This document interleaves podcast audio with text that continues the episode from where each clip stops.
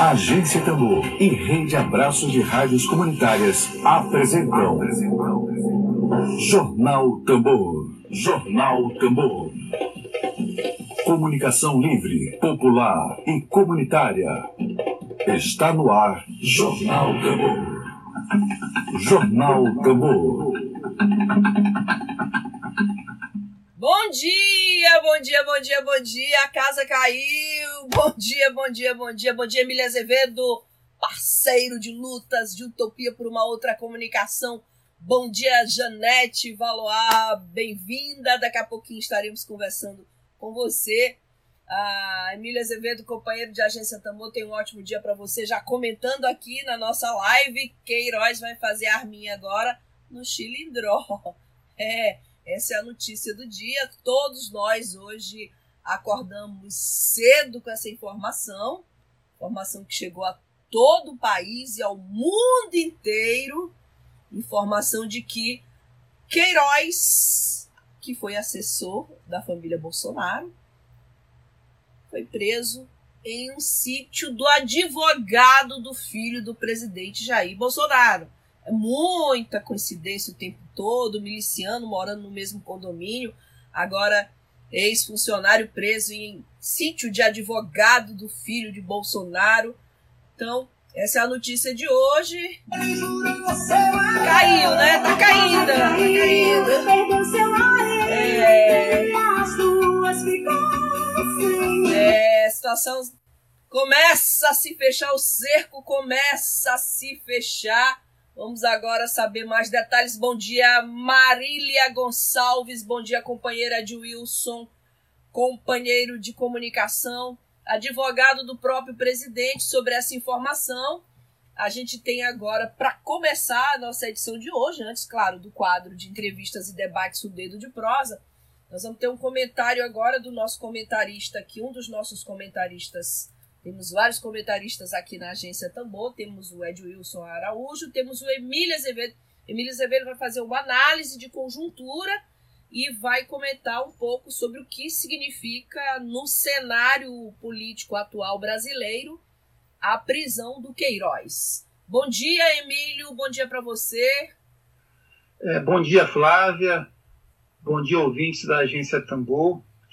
Não é? o, a prisão do Queiroz é, tem relação com um dos fatos mais negativos da política brasileira, que foi a eleição do Jair Bolsonaro em 2018. Se teve um momento é, ruim da nossa história, foi uma pessoa com as, os defeitos, com as características, com tudo de nocivo que representa o Jair Bolsonaro, ter sido eleito em 2018 com 57 milhões de votos.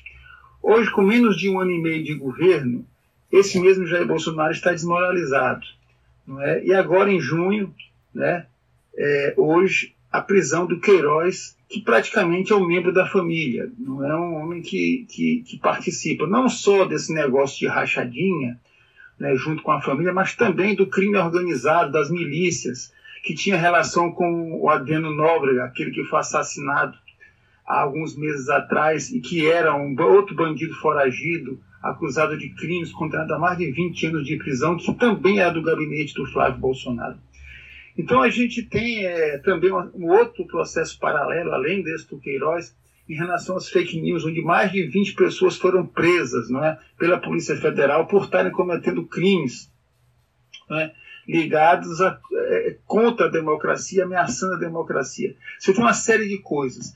Então, agora a grande dúvida, Flávia, é saber é. o que vai acontecer a curto e médio prazo em relação a essa sequência de desmoralizações e de crimes, isso em meio a uma grande pandemia no país, isso em meio a uma grande crise econômica, e o que vai acontecer a longo prazo, porque quer queira, quer não, a extrema-direita no Brasil ainda é uma realidade, tem força social, tem ligação com o meio evangélico, é, e ainda vai dar muito trabalho para o Brasil. Mas hoje, com a prisão do Queiroz, uma batalha foi vencida.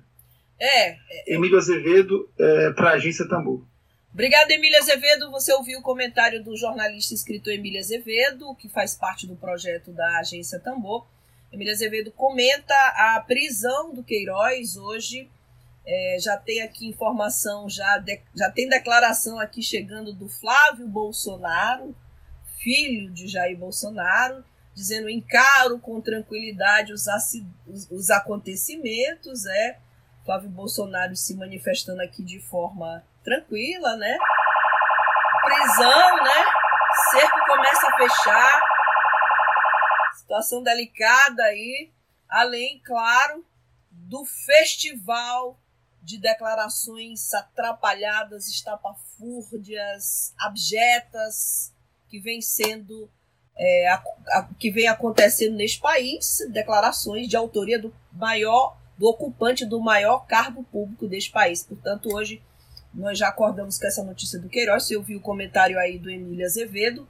Temos mais informações aqui, antes de entrar aqui no nosso quadro de entrevistas, que é o Dedo de Prosa. Não, nós temos aqui, conversamos com o Jefferson Taylor. Jefferson é do, da UNA LGBT, lembrando que dia 28, dia 28 de junho é o dia do orgulho LGBT, portanto já está acontecendo uma vaquinha virtual para arrecadar fundos para a população LGBT em situação vulnerabilizada, aqueles que são profissionais de sexo, aqueles que estão em situação muito delicada. Então, a, o Jefferson Taylor conversou com exclusividade aqui com a agência Tambor falando um pouco dessa campanha, que é uma live que vai acontecer no próprio dia 28, dia do orgulho LGBT. Bom dia. Primeiramente, um bom dia a todos os ouvintes da Rádio Tambor, a Flávia, pela oportunidade de a gente poder falar um pouco sobre a campanha Orgulho de Ser. A campanha Orgulho de Ser, ela é uma campanha que já inicia, né? Nós já estamos iniciando essa campanha através da vaquinha, né? O encerramento é agora dia 28, que é o Dia Nacional é, do Orgulho LGBT. O objetivo dessa campanha é justamente ajudar os LGBTs que mais, que estão em vulnerabilidade, os artistas também LGBTs, né? As profissionais de sexo também. Nós já temos aí de arrecadação mais de 242 cestas básicas. A nossa meta é de nós atingirmos 400 cestas básicas, né? Para que a gente possa ajudar esses LGBTs que estão em vulnerabilidade. Nós vamos é, compartilhar o link de cadastro, até mesmo para que a gente possa ter um levantamento do nosso público LGBT dentro da capital de São Luís, né? E também nas regiões metropolitanas, para que a gente possa é, ter argumentos para discutir a política pública para o segmento LGBT. Essa campanha ela é organizada pela Cidadania Diversidade 23, pela UNA, Nacional do Maranhão, através do Breno Santana, juntamente comigo, né, o Jefferson, e outros movimentos como a Prosma, como a Pedra Rara, entre outros movimentos que também estão nessa articulação. Solidariedade São Luís também, que está nos ajudando bastante. Né? E graças a Deus essa campanha nós estamos fazendo para que possa ajudar esses LGBTs que estão em, em vulnerabilidade.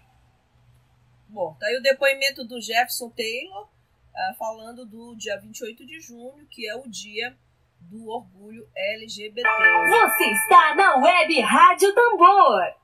Bom, a Polícia Civil e o Ministério Público do Rio de Janeiro cumpriram na manhã de hoje, dia 18 de junho, mandado de busca e apreensão em uma casa que pertence ao presidente Jair Bolsonaro, na zona norte do Rio de Janeiro. Atualmente, quem mora na casa é Alessandra Esteves Marins, ligada ao gabinete do senador Flávio Bolsonaro. A ação do judiciário ocorre no âmbito das investigações que apura o esquema de corrupção na Assembleia Legislativa do Rio, onde o filho de Jair Bolsonaro cumpria mandato. Então, mais uma informação envolvendo a, a família Bolsonaro, fora a prisão do Queiroz, que já foi comentada aqui pelo jornalista Emília Azevedo, Uh, Queiroz foi preso na manhã de hoje pela Polícia Civil em uma chácara em Atibaia, no interior do estado de São Paulo. E o imóvel pertenceu, pois já se imaginava, claro, que ele seria preso, ele poderia ser preso. Então, o ex-assessor do filho de Bolsonaro, do presidente Bolsonaro, foi preso a mando do Ministério Público do Rio de Janeiro, que investiga o esquema de rachadinha no gabinete do então deputado estadual e hoje senador, Flávio Bolsonaro, na Assembleia Legislativa do Rio de Janeiro. Segundo o relatório do antigo COAF, Conselho de Atividades Financeiras, o Queiroz movimentou mais de um milhão de reais de forma atípica, estranha, suspeita em sua conta bancária enquanto atuava como assessor do filho do presidente Jair Bolsonaro. Então, para quem se elegeu alegando que ia combater a corrupção, né? Não é um dia bom para a família Bolsonaro hoje. Bom, vamos ao nosso quadro de entrevistas, aguardado quadro de entrevistas Dedo de Prosa. Nós temos todos, o dia, todos os dias aqui um convidado novo para conversar com você sobre temas da atualidade. E eu vou conversar agora com a psicóloga, mestre em psicologia social, ela é especialista em saúde mental e gestão e serviços de saúde. Vou falar com a Janete Valois. Janete já está aqui na área, que eu já dei um bom dia para ela. Bom dia, professora Marivânia Moura. Bom dia, Leia Pontes. E todos que nos acompanham. Vamos conversar com ela agora, aqui no quadro de, no nosso quadro de entrevistas. Janete, já estou aqui. Vou conversar com Janete no nosso quadro Dedo de prosa.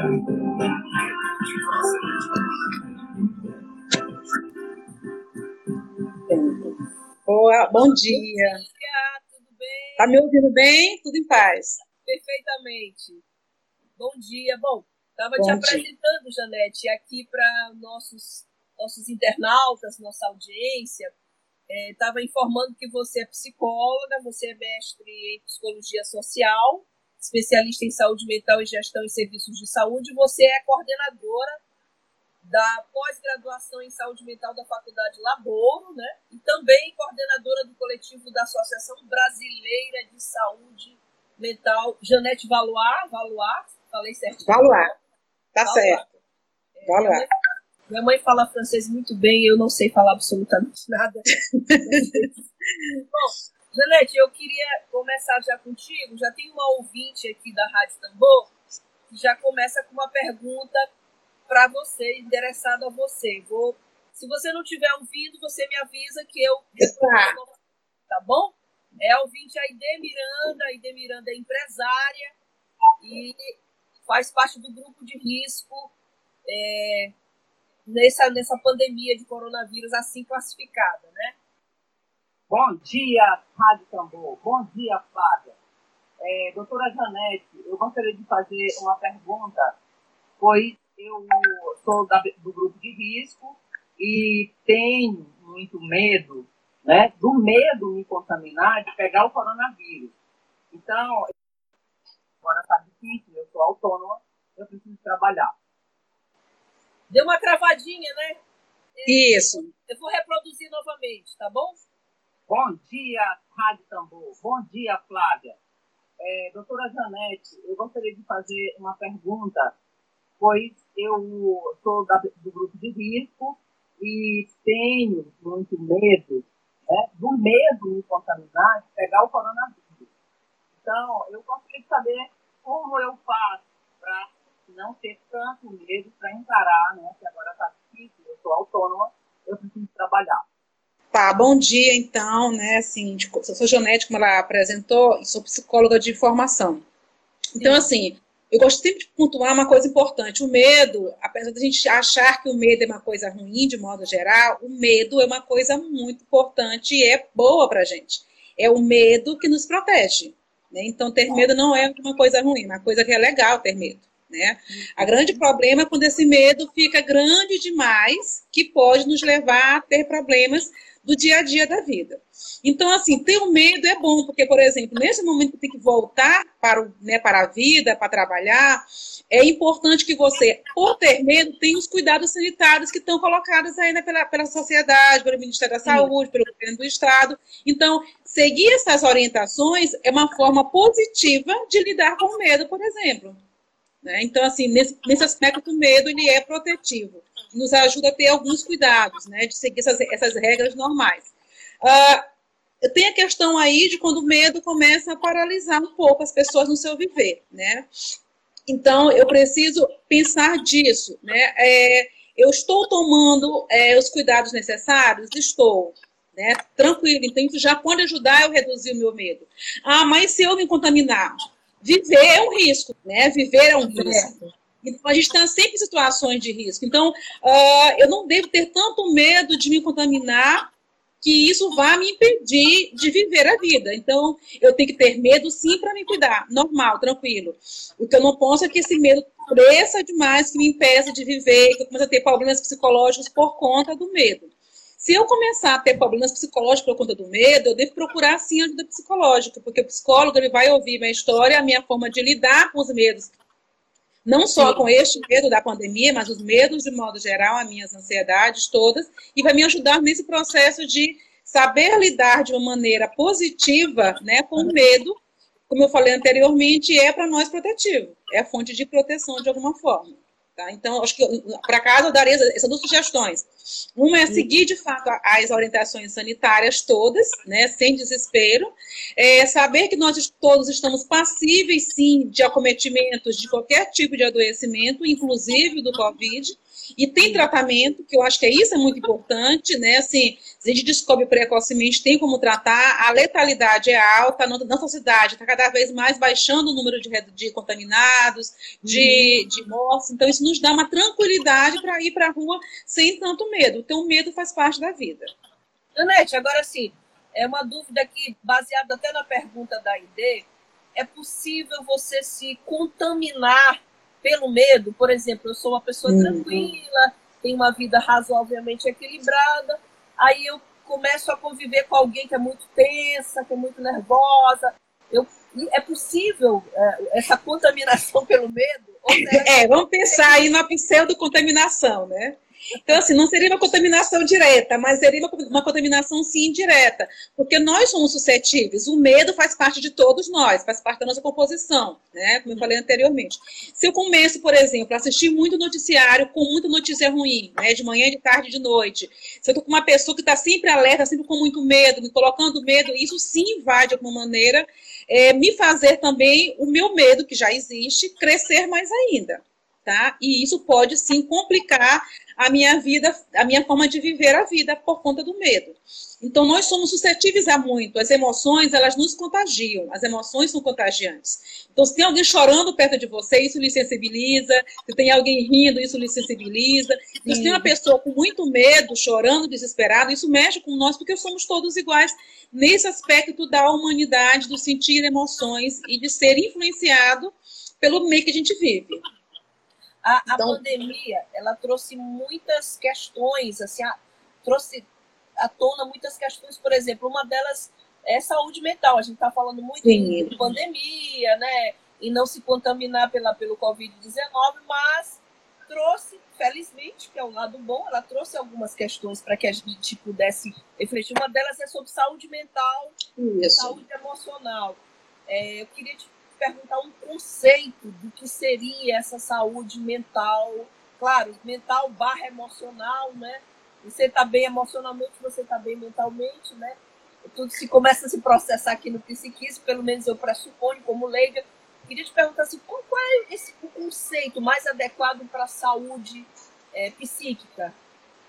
Não, saúde, eu costumo dizer que saúde mental, ela é tudo. Porque a minha saúde mental depende da minha saúde física, depende da minha saúde é, emocional, de como eu estou psicologicamente, depende das minhas próprias relações, depende da minha espiritualidade.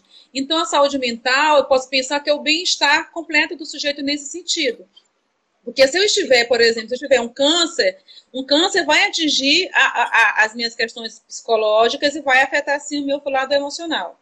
Se eu tiver com depressão, vai atingir sim o meu lado físico, porque eu vou deixar de me alimentar, de me cuidar, então eu vou adoecer de outras questões também físicas por conta de um processo depressivo. Se eu tenho um transtorno alimentar, por exemplo, como bulimia, anorexia, eu posso ter problemas físicos por conta disso. Então, assim, a saúde mental, ela não está, como a gente pensa, às vezes, ligada à cabeça, ela está ligada com o conjunto do ser humano. Conjunto, então, então, é o conjunto do ser humano, é o ser integral. Ele não existe uma parte no corpo que vai dizer se eu tenho um exame clínico, né, que vai dizer se eu tenho doença mental ou se eu não tenho doença mental. Na verdade, é como eu vivo a vida é que vai dar indicativos para o profissional de saúde mental dizer se eu estou com algum adoecimento mental ou não. E aí, assim, como tu falaste, nesse momento da pandemia, se começou muito a falar de saúde mental porque a gente vai entrando em sofrimento psíquico, né, em sofrimento psicológico. Sim. E aí não é à toa que o coletivo Abrasme, né, do Maranhão, a gente começou lá no dia 22 de março, sabendo já de que isso iria acontecer, nós da saúde mental não fomos pegos surpresas com isso, a gente sabia que ia acontecer quando você vê uma ameaça generalizada, medo, a incerteza do, do, da vida como um todo, esse, essa, essa coisa do ficar isolado, afastar. Então, isso tudinho mexe com a nossa vida, uhum. e ao mexer com a nossa vida, vai também mexer com a nossa questão emocional, né? como é dito no, no senso comum. Então, assim, a gente sabia disso. Então, desde, o, desde o dia 22 de março, o coletivo Abrasme é, conseguiu rearticular vários psicólogos para fazer atendimento voluntário online. Né? Então, a gente vai estar até agora até agora, no, no começo de, de julho, né, atendendo essas pessoas que precisam. Hoje, com menos demanda, com menos profissionais atendendo, mas a gente continua atendendo por conta disso mesmo, né? Assim, nem sempre a gente consegue lidar com nossas emoções de uma maneira positiva, em especial nesse momento. Porque, assim, quando eu estou doente, eu posso pedir alguém, mas quando tem muita gente doente ao mesmo tempo, até o psicólogo também fica doente, né? Psica, é. Fisicamente, inclusive, porque a gente, né? Então, a gente tem psicólogos nossos também em sofrimento. Então, a pandemia trouxe para a gente, nesse aspecto, um sofrimento que é generalizado. Então, todos estão sofrendo. Uns vão ter condições de viver um pouco com menos dor esse momento, e outros nem tanto. E aí, esses precisam de ajuda. Ah, eu, eu já entrevistei aqui, Janete, assim, várias pessoas. É, uma, uma estava com coronavírus durante a live e, e declarou isso. É, também tive uma prima que também é, da, trabalhava numa UPA, também teve a coronavírus e que assistiu a cenas muito graves, por exemplo, pessoa com falta de ar no banheiro, morrendo, sem ter respirador. E assim, a gente percebe uma coisa em comum no depoimento dessas pessoas, é que a, o coronavírus ela tem afetado muito, né? O, como a gente chama vulgarmente o psicológico, né? Tem afetado Sim. Muito, é, assim, de, já que vocês tu participas desse coletivo e que vocês já estão, tu e o grupo de psicólogos, há algum tempo atendendo pessoas durante a pandemia, já existe assim uma espécie de avaliação preliminar, preliminar porque eu considero ainda muito cedo, né? São três meses, mas alguma avaliação preliminar se de fato realmente o coronavírus ele tem esse aspecto de mexer bastante com Sim. a mental da pessoa. Porque porque o coronavírus trouxe para a gente várias questões e uma delas que é muito cara para nós seres humanos, que é a morte, né? A morte, o luto, né? Porque nós vivemos hoje em situação de luto. Luto porque eu perdi as minhas festas, luto porque eu perdi os meus parceiros, os meus passeios, luto porque eu perdi pessoas queridas, né? Luto porque eu não posso sair na rua. Então, assim, a gente está vivendo uma situação de perdas. E as perdas sempre trazem para a gente sofrimentos de alguma forma. Então, a gente percebe nesse, nesse tempo todo, de três meses de atendimento, muito sofrimento psíquico mesmo, né? É, pessoas com ansiedade, né? Com do pânico, sem conseguir dormir, sem conseguir se alimentar. Então, assim, são questões psicológicas, né, que vão afetar o corpo como um todo. Daí que a gente fala que é da saúde mental, porque ela, a gente tem pessoas que param de se alimentar, que perderam peso, pessoas que engordaram, pessoas que não conseguem dormir mais, né? Então, são várias situações que a gente coloca no dia a dia, que a gente vem atendendo, né, por conta mesmo da pandemia. Então, não dá para você ignorar esses efeitos na saúde mental geral da população. A gente fica muito preocupado com ah, o Covid, ter hospital, ter hospital, ter hospital. E aí, grande problema que a gente peça, discute hoje na área da saúde mental é assim, ó, e cadê o cuidado com a saúde mental? Nós vamos ter um número de pessoas muito grande adoecidas, já temos um número grande de pessoas adoecidas, né? E cadê os serviços, cadê os profissionais para atender essas pessoas? Porque isso é importante a gente está, a gente não, eu não de dizer que a gente está numa guerra, a gente não está numa guerra, mas a gente vai ter muito estresse pós-traumático, estilo das guerras que a gente já tiveram na, na humanidade.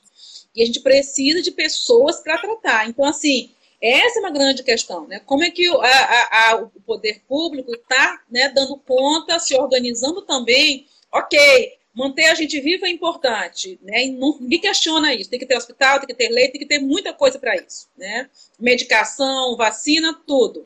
Só que, assim, além desse corpo né, é, biológico, eu sou um ser maior do que isso, que envolve toda a minha, minha psique também, né, a minha forma de estar no mundo enquanto corpo. Então, eu preciso também ser cuidado nesse sentido, porque nós estamos, estamos sendo afetados naquilo que é mais importante para a gente nesse ponto, que é a saúde mental, porque é ela que vai me ajudar a viver pós-pandemia, ou né, a bem viver ou a mal viver, né? no pós-pandemia, porque eu vou ter o sofrimento, quando é intenso demais, por exemplo, ele aumenta o risco de suicídio.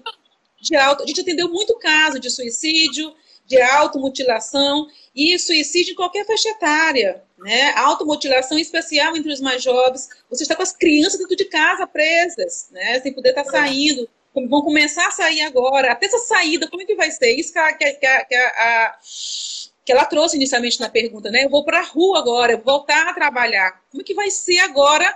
Passamos três meses, né? Boa parte da população em reclusão e agora ir para a rua. Isso é um pouco assustador, porque eu vou ter que me readaptar. Foi dois movimentos, né? Assim, eu estava acostumada na rua, com a vida como eu estava levando, eu sou né, obrigada a parar com, a, com o que eu levava. Eu tive que me readaptar. Nós inventamos muita coisa no tempo da pandemia muitas lives, a gente fez muita coisa né, nesse tempo de pandemia, e agora, com esses afrouxamentos né, do distanciamento, a gente vai ter que se readaptar de novo a andar de máscara, né, a ter né, distanciamento, mesmo estando próximo. Então, assim, é uma nova fase de adaptação agora, essa retomada para a vida. Então, não vai ser simplesmente legal, simplesmente assim, simples, né, de Agora abriu, posso ir para a rua. Não vai ser assim para a maioria das pessoas. Né? Vai ser um pouco difícil também esse retorno né, para quem estava em isolamento. Sim.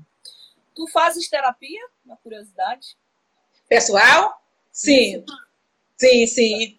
Até porque essa é uma coisa que eu digo que é importante isso para o psicólogo. O psicólogo ele precisa fazer terapia pessoal para dar conta das suas questões, para que ele não possa né, piorar o quadro do paciente. Porque, assim, tem, é, a gente fala muito, ó, o erro médico pode matar. Eu digo que o, o erro do psicólogo também pode matar.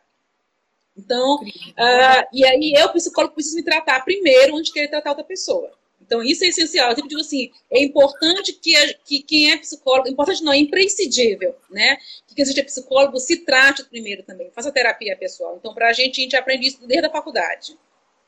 É, Janete, é, tu falaste ainda há pouco de pós-pandemia, né? O, o, Benedito Júnior, que é jornalista, Benedito Leno Júnior, nosso produtor aqui da agência Tambor, ele tem uma pergunta. Ele pergunta é, qual o impacto que esse vírus poderá causar no convívio social e que cenário o pós-pandemia é possível vislumbrar um cenário para o pós-pandemia. Por exemplo, tem hora que eu já digo, eu já sinto falta. Se eu tiver, eu vou para o supermercado, eu pessoalmente às vezes eu já sinto falta de casa, porque eu já estou até tão acostumada com essa vida de isolamento. Começa a ficar com saudade de casa. E assim, já acho tudo muito um sacrifício para o supermercado, né? Isso. A gente já começa. Assim, é possível vislumbrar um, um cenário pós-pandemia? Porque eu, eu não diria que de vislumbrar, mas a gente pode começar é. a pensar assim, em algumas coisas, né? Acho que isso que tu falou é muito interessante, que a gente já acostumou a estar dentro de casa, né? A gente acostumou a trabalhar dentro de casa.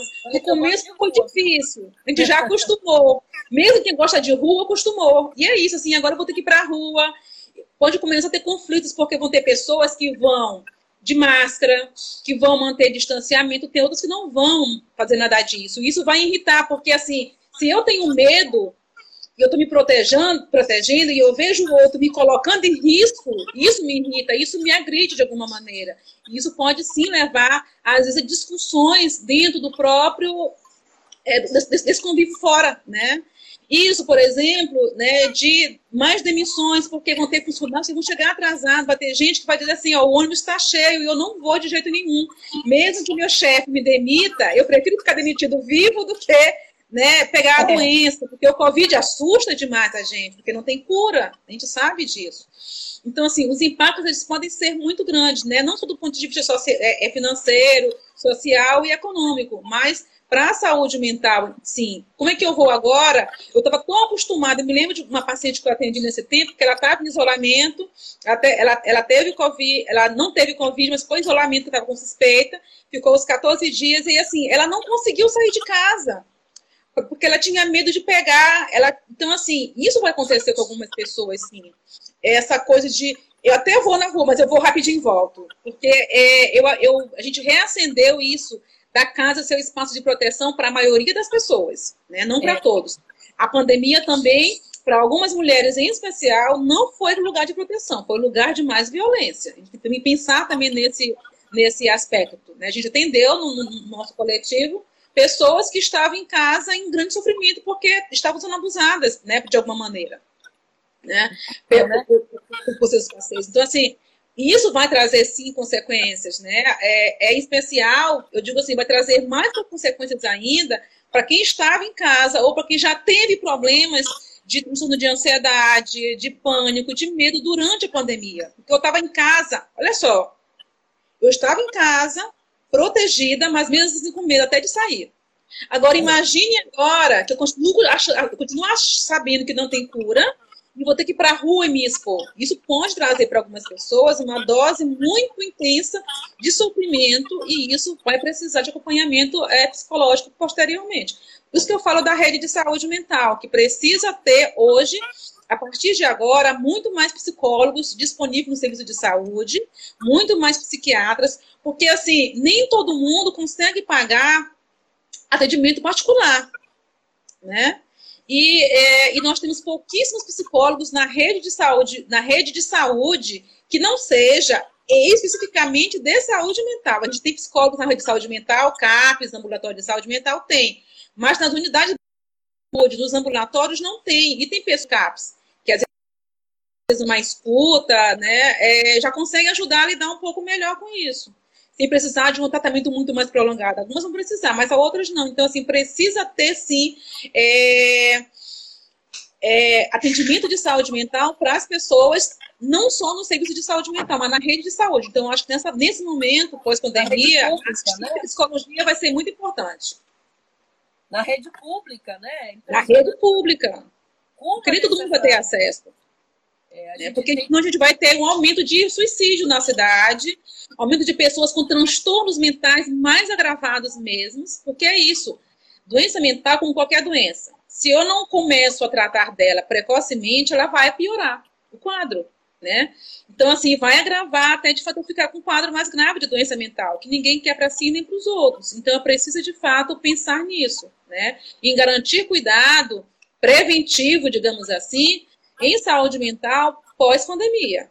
Não só uh, tratamento porque já está com um quadro mais agravado, mas para quem está começando no quadro, para que ela não entre nesse quadro mais agravado de adoecimento. Pois é, a Nina Baima está concordando aqui com certeza, amiga, valorizar esse trabalho de grande valor que é a saúde mental. A gente sempre se questiona, né? deve ser fundamental a contratação de psicólogo pela rede pública. Antes da pandemia, o número de suicídios, por exemplo, de jovem, de adolescente, é aumentado bastante. Eu mesma fiz matéria sobre o assunto, mesma visitei uma escola pública com alunos se suicidando aqui em São Luís, né? E, enfim, Janete, agora a pergunta que a gente sabe que não existe receitinha de bolo quando se trata de assuntos com complexidade, mas assim, a pergunta que não quer calar para ti é: nesse momento de pandemia, o que, que a gente pode fazer para manter a nossa saúde mental. Eu li um artigo muito bom essa semana do Nizam Guanais, que é um dos maiores publicitários brasileiros. É, ele fala, deu uma, fez um texto lindo na Folha de São Paulo falando monte sua árvore de Natal. Assim, uma, uma, uma, um recurso que ele usou. Monte sua, muita coisa não mudou, é, mas a necessidade de esperança é fundamental. Então ele, ele faz um texto lindo falando até estou com o texto dele aqui, não sou nenhum super-homem, nem sou imune a depressões, ansiedades, frustrações e aflições. E aí ele, ele, ele faz um texto sobre você montar logo a árvore de Natal como símbolo de que é, a esperança, de que vai passar. Eu queria te perguntar, mesmo sabendo que não há receita de bolo para coisas complexas, assim, o que, que a gente deve fazer para manter a saúde mental nesse momento de pandemia? É, eu coloco junto disso que a gente precisa cuidar né, do nosso físico, do nosso uhum. psiquismo e da nossa espiritualidade. Né? São coisas que são importantes para mim manter uma boa saúde mental. Além disso, eu preciso ser generoso comigo. Né? A gente às vezes é muito exigente conosco mesmo, né? E a gente, às vezes a gente é muito bondoso com o outro, muito generoso com o outro, perdoa o outro, suporta o outro, mas não procura se suportar e cuidar de si mesmo. Primeira coisa que é isso que ele falou bem aí, ó, não somos super-homens e não somos super-mulheres, né? Somos homens e mulheres, ponto. Então, por ser homem e mulher, eu tenho que ter consciência que eu tenho fragilidades, que tem momentos que eu posso ficar triste e que isso não quer dizer fraqueza, né? Que eu posso chorar e que isso não vai dizer fraqueza, né? Ao contrário, eu costumo dizer quanto mais eu caio, né? E quanto mais eu me levanto das minhas quedas, né? Então, não, o problema não é não cair, o problema é conseguir se levantar. Então, se eu consigo me levantar das quedas, a cada queda que eu me levanto, eu me fortaleço. Então, isso é importante, né? Um ponto importante disso. Não há problema de chorar, não há problema de ficar doente, não há problema de nada disso, né? De eu ter medo muito grande, não há problema. O que eu preciso é encontrar saídas de como enfrentar esse medo, de como enfrentar essas quedas e não ficar no chão. A questão é somente essa. Como é que eu faço para levantar do chão quando eu caio? Esse é um ponto que eu acho que é importante a gente poder pensar. O outro é assim, eu preciso cuidar do meu corpo. Com alimentação, cuidado com o sono, né?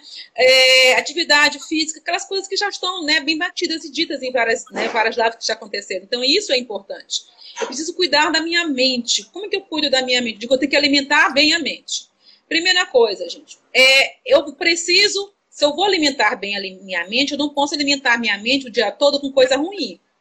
Eu tenho que alimentar minha mente com coisa boa. Então, assim, a pandemia é ruim? É, mas teve muita coisa boa que aconteceu na pandemia.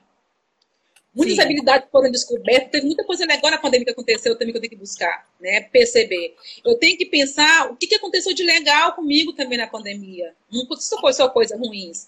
Eu preciso parar de assistir tanta coisa ruim na televisão.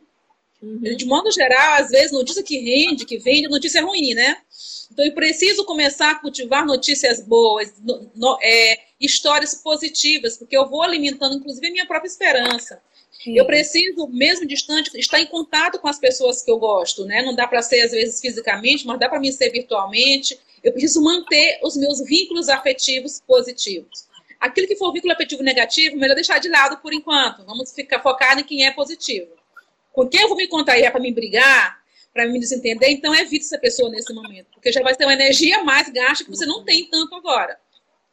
E o outro ponto importante que eu gosto sempre de chamar atenção é a espiritualidade. Né? Pessoas que têm fé, não importa qual a religião, não importa qual a sua prática, então, assim, que fortaleça a sua prática religiosa nesse momento, que, se, que saia um pouco mais de si, que faça é, ações de solidariedade, de fraternidade. Quando eu vou ajudar uma outra pessoa, também eu estou fortalecendo a minha espiritualidade. Porque não, sempre quando eu ajudo o outro, eu tenho um retorno positivo. É troca de uhum. energia boa. Então, eu dou uma energia boa e automaticamente eu recebo uma energia positiva também. E isso vai melhorar a minha espiritualidade, a minha relação com o próprio mundo. Então, eu acho que é isso, né? Cuidar desses três pontos da minha vida: o físico, o psíquico e a espiritualidade. E cuidar e ser generoso comigo, né? Assim, é, é ter tempo para mim, né? Se amanhã ser ruim hoje, tranquilo, né? Vou curtir essa minha fossa, né? Vou curtir o meu. Eu perdi uma pessoa, então assim eu vou chorar, sim.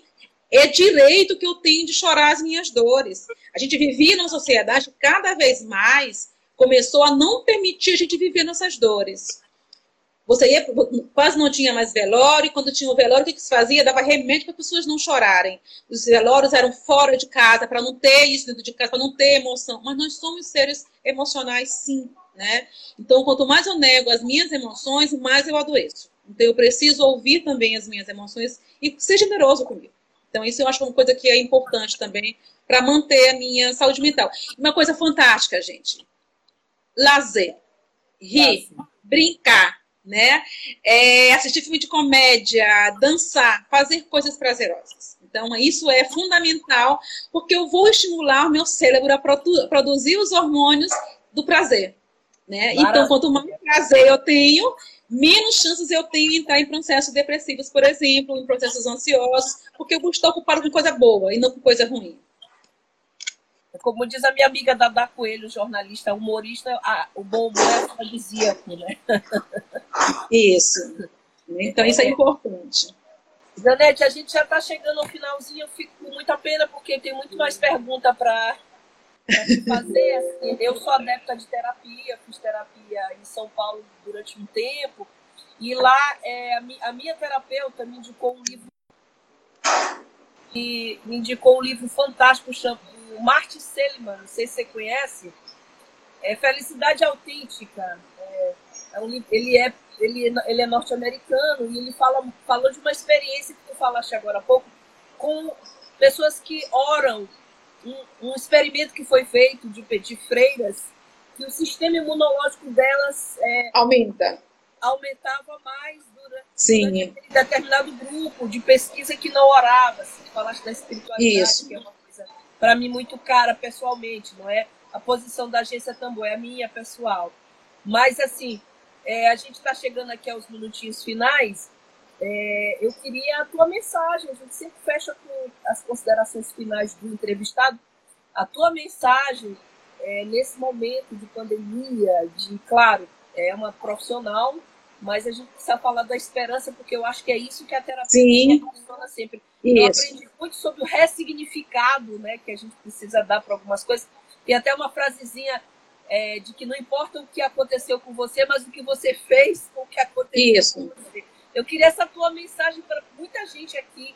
Eu queria fazer menção a Inês Castro, verdade, mas o medo tem dominado, com tantas incertezas. Dona Carmodília Silva, queridíssima, muito bom esse, esse, essa entrevista, parabéns. É, muita gente aqui elogiando aqui a conversa de hoje aqui. Eu queria ter uma mensagem para essas pessoas, assim, de Tá, então assim, o que, que é importante? Isso. É que a gente tenha certeza de que, assim, nós, né, enquanto humanidade, já vivemos há mais de dois anos, há mais de dois mil, dois mil anos, né? Há vários séculos. Então, a gente não vai né, acabar enquanto humanidade, a gente vai continuar existindo. E a gente se constrói assim, né? Todos os nossos é, momentos ruins, eles servem para melhorar. Sempre. Então, se eu tenho, mesmo que eu esteja vivendo uma situação difícil, né, ela não é infinita, tudo é passageiro. Né? Uhum. O que eu preciso é conseguir sobreviver e aprender com aquilo que eu vou vivenciando na vida. E a pandemia também é mais uma coisa interessante, ela vai acabar, ela vai passar, não tem a menor dúvida disso. Muitos de nós vão sair muito mais fortes do que entramos nela. Né? A gente vai, enquanto humanidade, sim, evoluir muito. A gente aprendeu já muito. Então, assim, tudo que acontece na nossa vida, mesmo que no momento pareça o fim do mundo, né? Mas não vai ser. Né? Nunca vai ser o fim do mundo, porque vai ter sempre gente viva, vai ter sempre gente produzindo, vai ter gente criando, e nós mesmos podemos fazer isso. Enquanto nós estivermos vivos, né, a, eu acho que a vida já é a própria esperança. Né? Não dá para você viver sem esperança. Porque o que me faz levantar todo dia de manhã, apesar de é ter esperança, é ter alguma coisa para fazer. Então, eu preciso pensar sempre disso. E tu falaste coisa da espiritualidade, né, da oração. E isso é importante, de fato, já é provado cientificamente. Porque, assim, independente da minha religião, né, eu tenho energia positiva ao meu redor. Então, quanto mais eu sou circundado de energia positiva, né, de boas, boas vibrações, digamos assim, melhor eu, eu, vou, eu vou responder qualquer problema. Então, por isso que as pessoas que têm fé e que participam de grupos religiosos, não importa qual a religião, elas terminam adoecendo menos, se recuperam de modo geral mais rápido os adoecimentos, né? Por conta, porque elas têm, mesmo no desamparo que a pandemia nos trouxe, ela está amparada, ela não está só. Uhum. Nosso maior problema é ficar só, né? É, e esse nós nunca estamos só. Né? Quem tem a sua religião, por exemplo, mesmo que esteja sozinho, eu vou acreditar em alguma coisa. Essa crença em alguma coisa é que me dá a garantia de não estar só nunca. Então eu tenho sempre alguém que cuide de mim. Então, isso é importante, que a gente consiga ter essa certeza, né? E é essa certeza que nos dá a esperança de que as coisas vão dar certo. No final, vai, tá difícil, mas vai melhorar. Como eu tá agora reprisando a novela, né? É, é, da tática, não me lembro nem o nome da novela aqui agora, mas ele fala disso, né? Tudo que tá, tudo que tá ruim é para melhorar. Tudo que acontece Sim. de ruim na nossa vida é para melhorar. Então, sempre, né? Então, é, é, o que eu colocaria de mensagem é isso, assim, não se é, desesperem, né? É, vamos viver um dia de cada vez, não dá para viver o dia de amanhã, só dá para viver o dia de hoje. Então, vamos viver o dia de hoje, dia, né? é outro dia, né? Então, assim, vamos viver o dia de hoje da melhor forma que dá para viver, né? E com a certeza de que o amanhã vai chegar e vai chegar sempre melhor, né? Porque o amanhã, hoje, hoje, né? Ah, mas é, eu esperava que amanhã fosse melhor, só que amanhã é hoje. Então, assim, vamos viver o que, o que dá para viver hoje. Né? Se eu viver bem o hoje, eu terei mais chances. E viver bem o hoje não é só estar feliz, não. É viver bem o hoje, é viver com tudo que o hoje me dá, com as dores e com as alegrias. Se eu conseguir passar bem pelas alegrias e pelas dores do hoje, amanhã eu estarei bem melhor, com certeza. Então, assim, não desesperemos, vai passar tudo, com certeza e a gente vai sair todo mundo mais fortalecido, mais forte. Agora, eu, desde que eu cuide de mim o tempo todo. Né? Seria essa a minha mensagem. De agradecer né, pelo convite da agência, agradecer o Ed pela, pela também indicação para a entrevista aqui de hoje, e rogando né, é, é, que tudo termine o mais rápido possível. Tudo que eu falo, isso, né, do encontrarmos cura para o Covid, né, porque não vai acabar tudo. Né? A gente vai ter sempre desafios. Hoje é o Covid, daqui a uns anos vai ser outra coisa. E a gente vai vivenciar.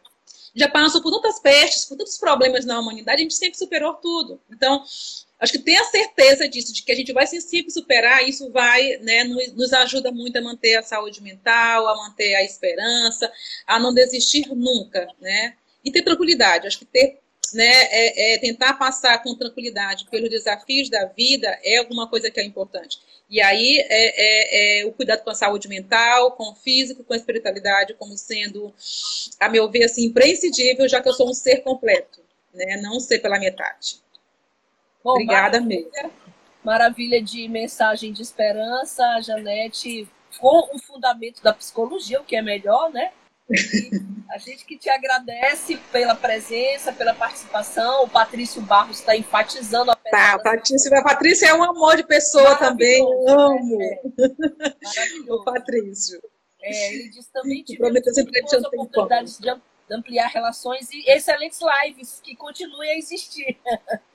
É, pois é, uma coisa boa que ficou para a gente, né? Aproximar pessoas dos mais diversos lugares do mundo, né, que a gente não ia ter contato, né? Eu digo assim, por exemplo, a gente fala muito na saúde mental, rapidinho assim disso, por exemplo, aqui no Maranhão, muitos de nós não teríamos acesso a algumas entrevistas com alguns autores importantes de livros, porque é caro ir para outro estado, participar de congresso. Isso, e com as lives, tu tem agora a gente top, e tu assiste a tua casa. Então, isso é uma coisa maravilhosa que ela trouxe.